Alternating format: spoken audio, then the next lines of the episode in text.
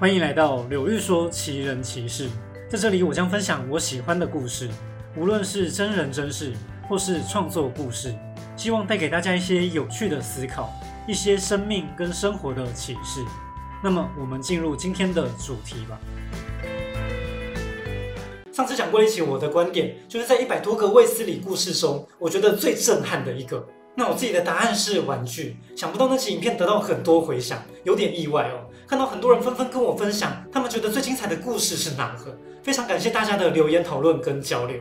其实，在这个频道中，比我年轻的观众比较多，所以我反而有点担心哦。讲倪匡小说啦，金庸小说啦，好像年代久远了，现在会不会没人看呐？但既然上回反应不错，那我就更有信心继续讲了。这次就来聊聊这两位作家，倪匡和金庸，和他们笔下的故事。那我今天想跟大家分享哪个故事呢？头发还是蓝血人呢？诶，都不是。我想聊聊寻梦。为什么选这篇？因为倪匡曾说过，众多故事中他最喜欢寻梦。那我在这边做个补充哦，这是倪匡很早之前说的。后来在二零零六年的香港书展，又有人问他最爱哪个卫斯理故事，倪匡回答全都喜欢。读者追问下，倪匡后来回答了一个地方。尽管如此，卫斯理系列编号四十五的寻梦仍然有特别的地位。除了倪匡亲自认证外，知情人有许多观众对这个故事都记忆深刻啊。这次我就先从寻梦这篇小说切入，后面再比较倪匡小说跟金庸小说在创作上的个人特色。好，简单说一下寻梦的魅力在哪里呢？这是一个故事之中包含故事的双重故事。小说的开头就写了一件怪事，这件怪事并不是发生在卫斯理身上，而是在一个富商身上。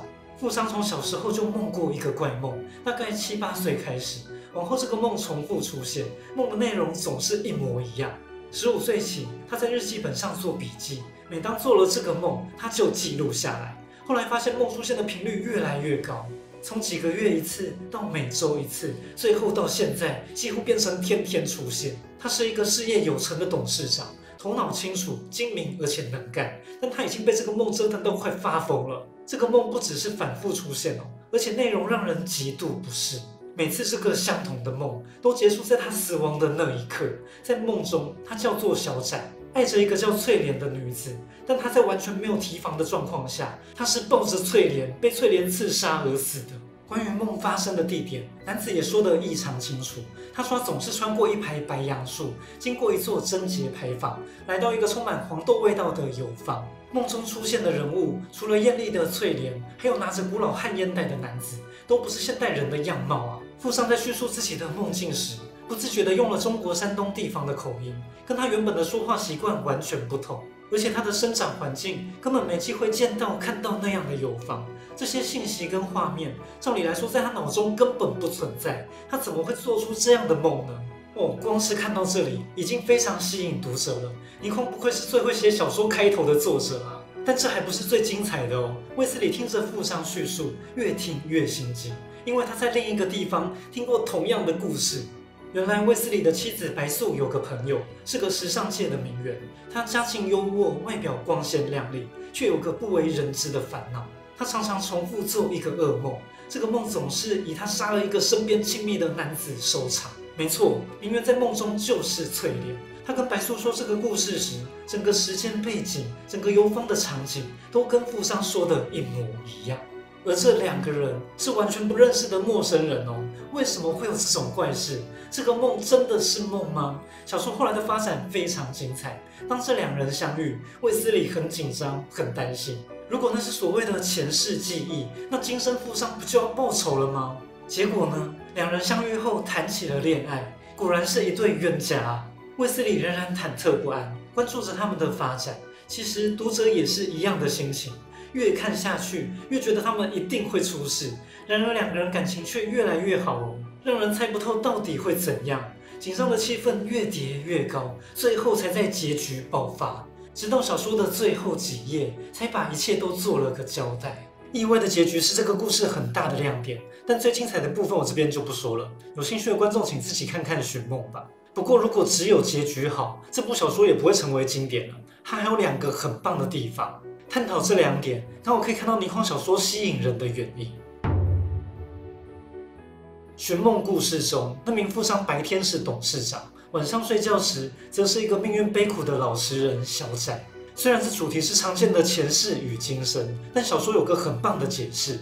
故事中提出，与其说人有灵魂，不如说每个人都有一组记忆组。当人死之后，有时记忆组随身体消失，有时记忆组可能没有完全消失，又附在新的生命上。有人一出生就天赋异禀，好像拥有不该存在的知识或才能，就是这种情况吧。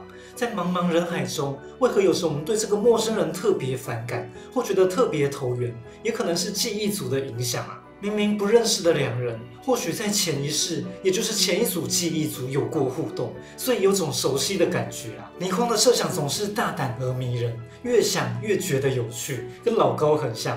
这样的说故事方式在今天可以大红，在以前当然也会红啊。那寻梦的故事还有第二个亮点，就是那个故事中的故事。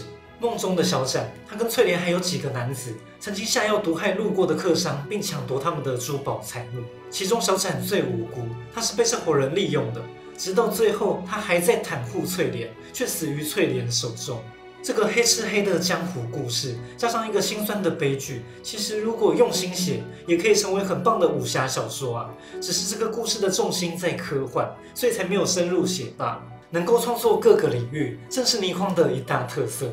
那为什么他这么猛，又可以写科幻，又可以写武侠？除了天赋啦，还有一个很大的原因，就是倪匡复杂的背景。倪匡在中国出生，祖籍是浙江，描写中国或老上海等背景，自然难不倒他。他直到二十一岁都待在中国，还参加过解放军。但爱好自由的倪匡，很快就受不了内部种种特权与黑暗面。他跟上级闹翻，还被关起来隔离待罪，在不可能逃离的状况下，倪匡竟然逃了出来，逃亡三个月抵达广州，再偷偷渡船到香港。这些少年倪匡的故事，有机会再跟大家说吧，精彩程度完全不输少年卫斯理啊！所以为什么倪匡对中国有那些爱恨情仇，也就可以理解了。为什么他能写出像预言般的小说，也是基于他对中国的了解啊。小说虽然是创作，但仍需要现实作为血肉。倪匡跟中国的渊源这么深，他有那些背景知识，他性格又有豪爽的侠气，能够写好武侠小说也不意外。那说到武侠，最后谈一下武侠小说的代表人物金庸。其实金庸跟倪匡两个名字本来就是常常放在一起的，不是我硬要比较。两人被列为香港四大才子。他们的小说，别说香港了，在整个华文圈都是最红、最热卖的。可能很多人知道了，金庸小说原本是在报纸上连载的。金庸在香港创办《明报》，他自己写社论又写小说。那报纸一开始销量很差，很有可能倒闭关门哦。但后来靠着金庸的武侠小说撑住了《明报》。一九五九年，《明报》开始连载《神雕侠侣》。一九六一年，连载《倚天屠龙记》。有趣的是，一九六三年，倪匡也在《明报》副刊开始连载他的卫斯理系列。或许连载也是让金庸跟倪匡强大的原因。所谓天才作家或漫画家，都是逼出来、练出来的啊！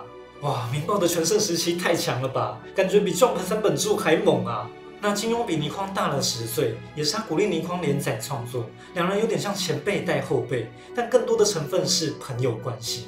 在很多访谈都可以看到，两人真的是情感深厚的老朋友。关于这两位作家，有太多故事可以说了。这次先做个浅谈就好。两人的相似处，自然是香港这层背景。为什么香港作家特别呢？为什么香港电影就是吸引人呢？